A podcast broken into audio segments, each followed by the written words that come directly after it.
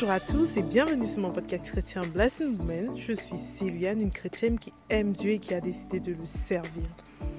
Je suis très très heureuse de vous retrouver pour ce nouvel épisode dédié à la culture chrétienne et j'espère que vous allez bien. Pour ceux qui arrivent sur cette chaîne pour la première fois, l'ensemble de mes podcasts sont disponibles sur les plateformes Anchor, Spotify, Google Podcasts et YouTube. Vous avez donc un large choix dans ce qui concerne la plateforme d'écoute, donc n'hésitez pas. Euh, très bientôt, vous pourrez également les retrouver sur mon site internet. Je vous tiendrai informé lorsqu'ils seront disponibles. N'hésitez pas à liker pour me signaler que l'épisode vous a édifié, à me laisser un commentaire pour me donner votre avis sur la thématique abordée et à partager autour de vous car vous ne savez jamais qui vous pouvez encourager à travers de simples mots. De mon côté, j'ai juste hâte de vous lire.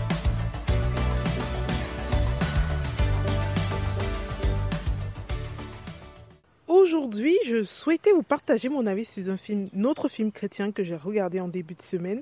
Et le titre, c'est Et si le ciel existait? Euh, C'est un film chrétien sorti en 2014 et inspiré d'une histoire vraie qui est d'abord sortie en, livre. Personnellement, je le trouve très riche euh, et je ne peux que vous inciter à le regarder. Je vous mettrai dans la barre d'informations le lien vers la bande-annonce pour ceux qui souhaitent la regarder et également un lien vers une petite interview des véritables protagonistes qui racontent finalement leur expérience. Donc, pour ceux que ça intéresse, n'hésitez pas à faire un tour dans la barre d'informations pour avoir les, euh, pour avoir les liens vers les vidéos YouTube. Alors, concrètement, de quoi parle ce film? Il raconte à la fois l'histoire étonnante de l'aller-retour au ciel de Colton, un petit garçon trop mignon d'à peine 4 ans, et le combat de son père Todd, un pasteur d'une petite ville aux États-Unis qui cherche à partager avec le plus grand nombre l'expérience vécue par son fils.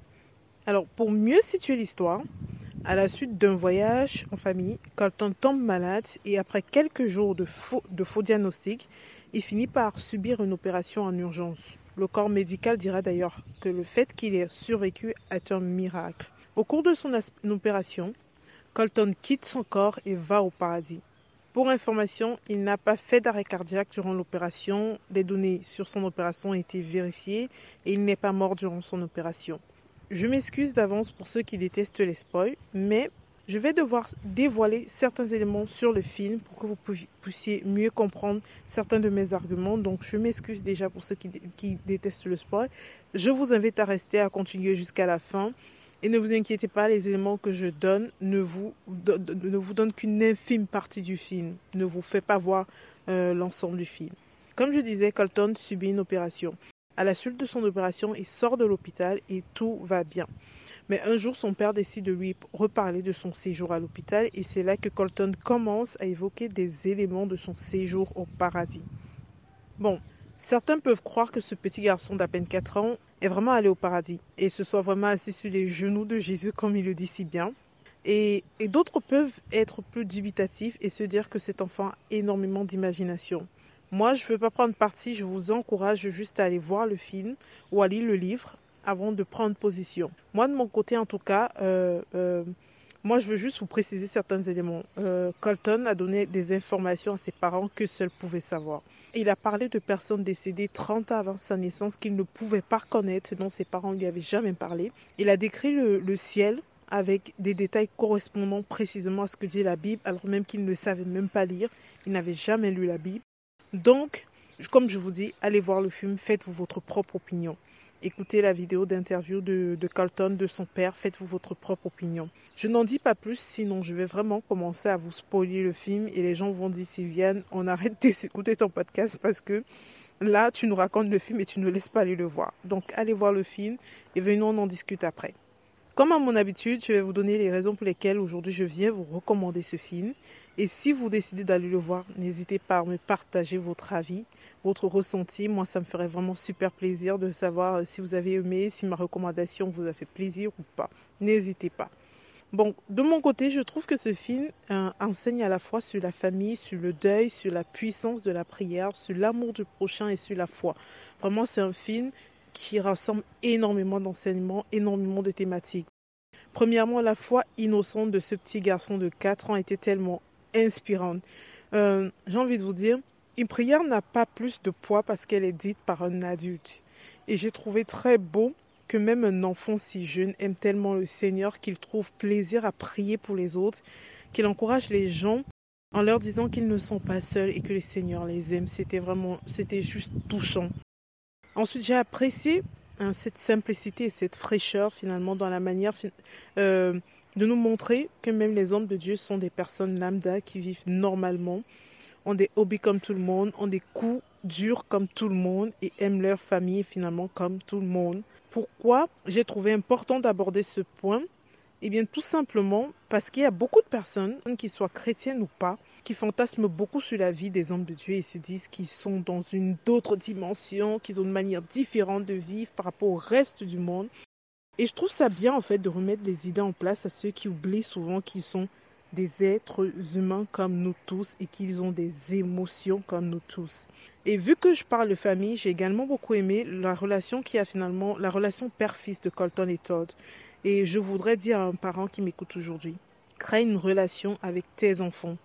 Une relation qui fasse en sorte que lorsqu'ils ont un truc en fait sur leur cœur, qu'ils se sentent toujours libres de venir se confier à toi.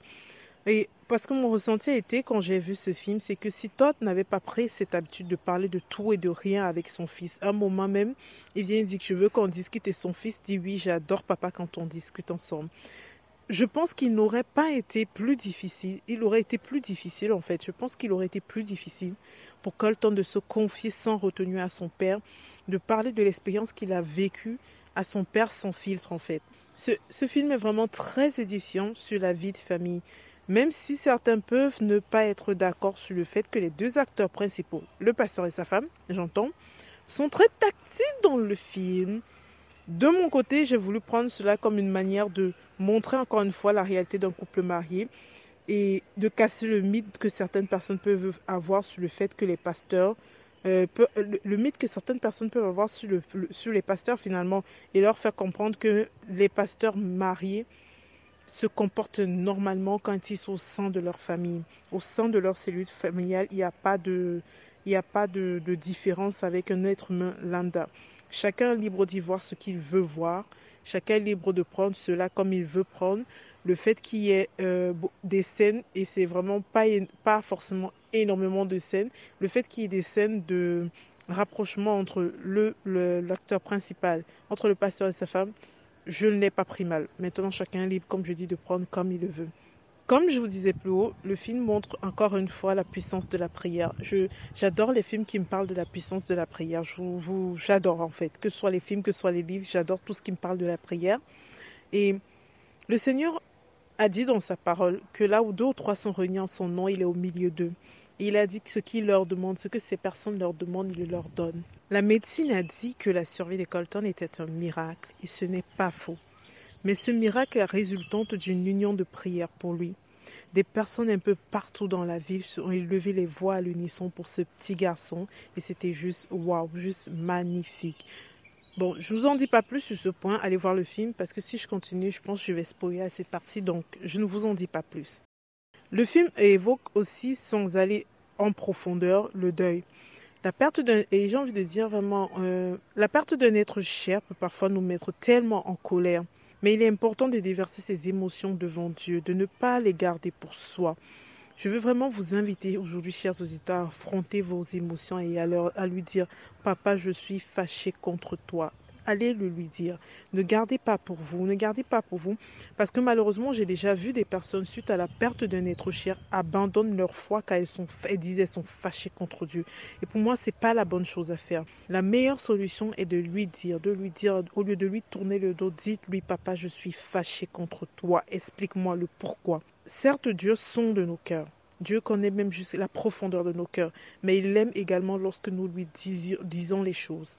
Donc, c'est vraiment important. J'ai vraiment aimé en fait le fait que le film aborde cet aspect du deuil et cet aspect de qu'importe notre niveau de foi, il peut arriver que nous soyons en colère, il peut arriver que nous soyons en colère contre Dieu. C'est vraiment important de le lui dire.